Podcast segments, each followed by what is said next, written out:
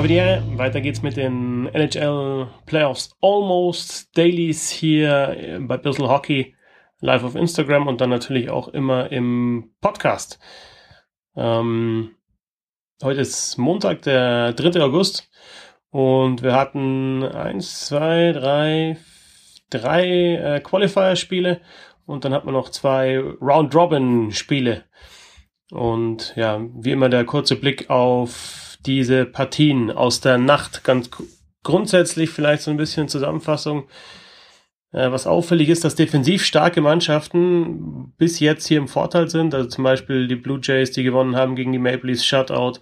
Dann hat es einen Shutout gegeben, der Minnesota Wild gegen die Vancouver Canucks.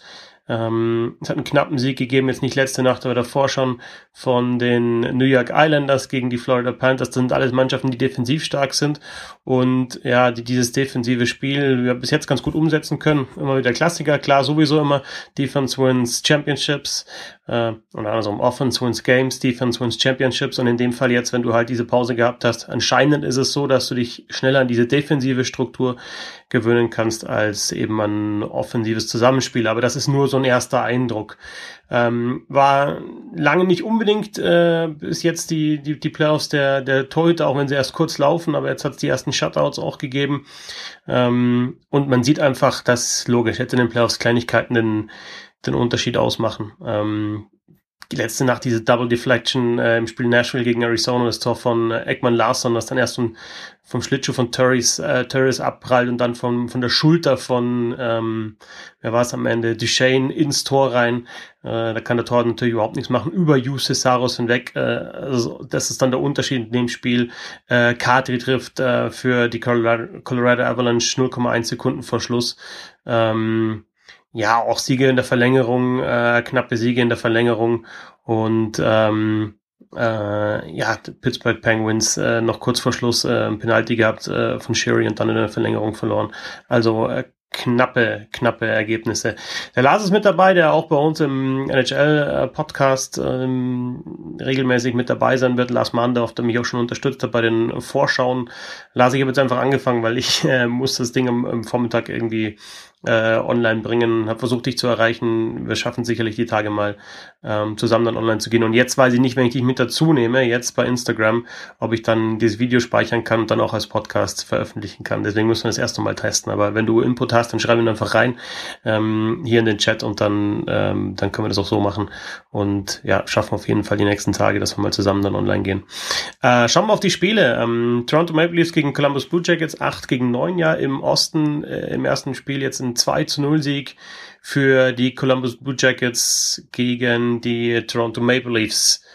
Und ähm, ja, insgesamt habe ich da schon den Eindruck gehabt, dass, dass, äh, dass Toronto offensiv ganz, ganz gut zurechtgekommen ist, hatte gleich äh, kleine Chance gegeben für Nick Robertson äh, in der Anfangsphase. Äh, der 18-Jährige mit seinem NHL-Debüt, erst, äh, erster 18-Jährige übrigens mit NHL-Debüt in den Playoffs seit Jerome Iginla 1996. Robertson mit dieser Chance. Äh, Copisalo, der im Tor war, nicht ähm, etwa Merslikins, sondern Copisalo hat den gut gehalten. Gab eine weitere gute Möglichkeit für Austin Matthews, auch da ein Super Save von äh, Copisalo ja, und das, das Tor, das dann einen Unterschied ausmacht, weil es 2-0 war ein Empty Net Goal, also das 1-0 der, der Game Winner, war ein Schuss von Atkinson über die rechte Seite reingegangen, außerhalb des Bullykreises geschossen und dann rutscht der Anderson ähm, unter der Stockhand durch. Six Hole, den musst du einfach halten in so einem Spiel. Das ist jetzt kein Torwartfehler, ist immer schwierig zu, zu sagen, das ist ein klarer Fehler, aber das ist so ein Schuss mit freier Sicht außerhalb des Slots. Ähm, da, da muss der Butterfly stabiler sein und eben auch die, die Arme müssen dran sein im Körper und der darf normalerweise äh, nicht reingehen, aber muss auch sagen, äh, Toronto hat halt diese Top-Chancen nicht genutzt, die ich jetzt genannt hat, äh, hatte Robertson und Matthews und ähm, ist in den letzten über sechs Minuten ohne Schuss aufs Tor geblieben. Also die Offensive äh, hat da auch nichts gerissen gegen die Blue Jackets. Die nehmen also diese 1-0-Führung jetzt in die Serie mit rein. Und es ist ja wirklich so, wenn du mal in Führung gegangen bist in der Serie, dann steht der Gegner schon mit dem Rücken zur Wand, weil zwei Tage später kommt dann schon Spiel 2, dann ist Back-to-Back -back Spiel 2 und 3 also da bist du schon echt unter Druck und äh, 0 zu 2 wirst du natürlich auf gar keinen Fall äh, zurück ähm, liegen. Nashville Predators gegen die Arizona Coyotes, die nächste Serie im Westen, 6 gegen 11 ist das.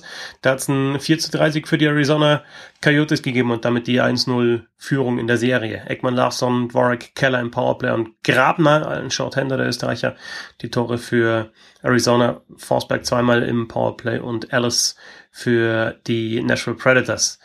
Ähm, 40 Saves von Darcy Kemper, allein 18 davon im dritten Drittel. Äh, und ja, bei den Nashville Predators nicht äh, Pekarine im Tor, der 89 Playoff-Starts in Folge hatte für die Nashville Predators, sondern Hugh Cesaros, dieses unglückliche Gegentor, das am Endeffekt einen Unterschied ausgemacht hat.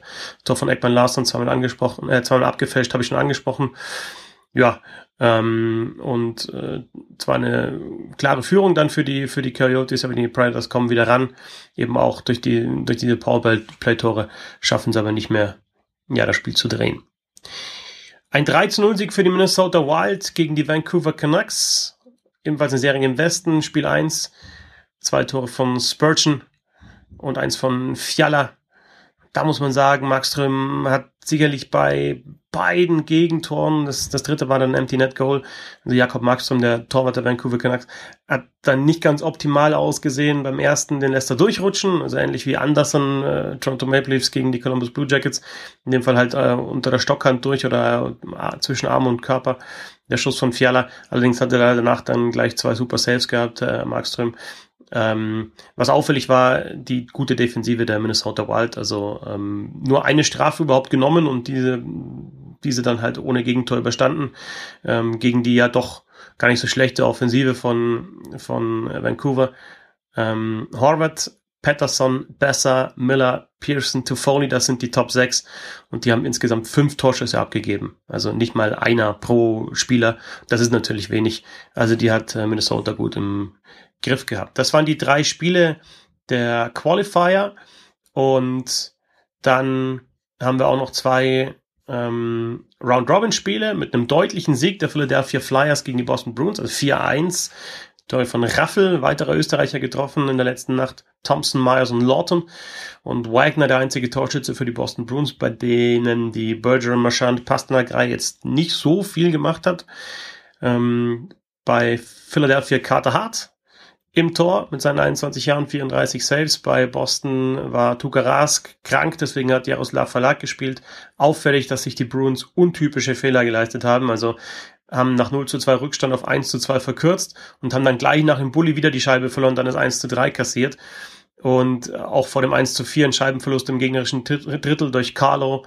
Äh, beim, beim 1 zu 3 war es Chara, der da die Scheibe verloren hat nach dem Bully. Beim 1 zu 4 Brandon Carlo, auch der Pass rüber von Pasternak auf Carlo war nicht optimal. Dann Scheibenverlust im gegnerischen Drittel, Konter, Lawton, zack.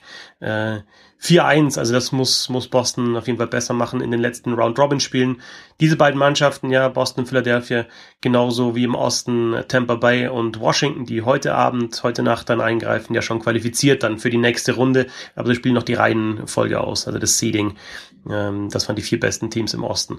Und dann auch dieses erste Round-Robin-Spiel im Westen zwischen den St. Louis Blues und den Colorado Avalanche, was die Avalanche kurz vor Schluss mit 2-1 gewinnen durch ein Powerplay-Tor von Nassim Kadri und kurz vor Schluss, wirklich ganz kurz vor Schluss, 0,1 Sekunden vor Schluss. Äh, Graves, der andere Schütze für die Avalanche und Perron hatte das 1 0 erzielt für die St. Louis Blues in Überzahl. Ähm, Philipp Gruber, First Star sogar, 31 Saves, hat ja die letzten 13 Spiele der Regular Season verpasst, ähm, Lower Body Injury. Ähm, und jetzt ist die Frage, spielt er dann in der, in der nächsten Runde, also in der ersten Playoff-Runde für die Colorado Avalanche oder Pavel Franzus? Der Trainer Jared Bettner hat gesagt, beide bekommen jetzt in der Round Robin Einsatzzeit und dann entscheidet er, wer die Playoffs spielt. Ähm, jetzt hat Gruber da schon mal einen guten Eindruck gemacht. Knapper Sieg für die Colorado Avalanche gegen die St. Louis Blues. Blues waren eins im Westen nach der Regular Season und Avalanche äh, war auf zwei in der Regular Season. Das waren die fünf Spiele aus der Nacht. Ähm, und äh, das kurze Daily. Denkt dran, ihr könnt äh, Bissl Hockey unterstützen auf Steady. Da gab's jetzt auch die letzten Tage schon ein paar, die so ein Abo abgeschlossen haben. Danke dafür.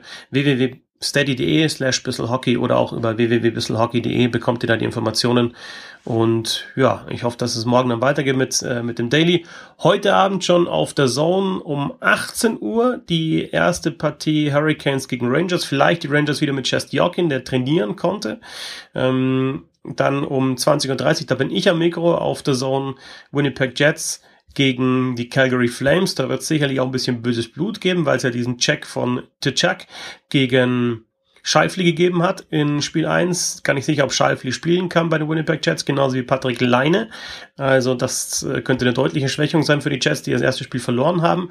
Und dazu haben wir heute noch Washington gegen Tampa Bay, also die beiden dann zum ersten Mal in der Round Robin, genauso wie Dallas gegen Vegas, ebenfalls Round Robin im Westen.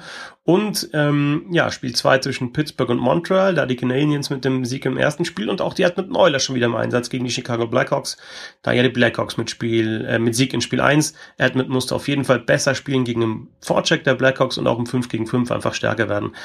Ähm, denn da waren die Blackhawks deutlich besser in Spiel 1. Also es geht Schlag auf Schlag und bei Bissl Hockey sind wir natürlich dabei. Danke fürs Zuhören. Bis zum nächsten Mal.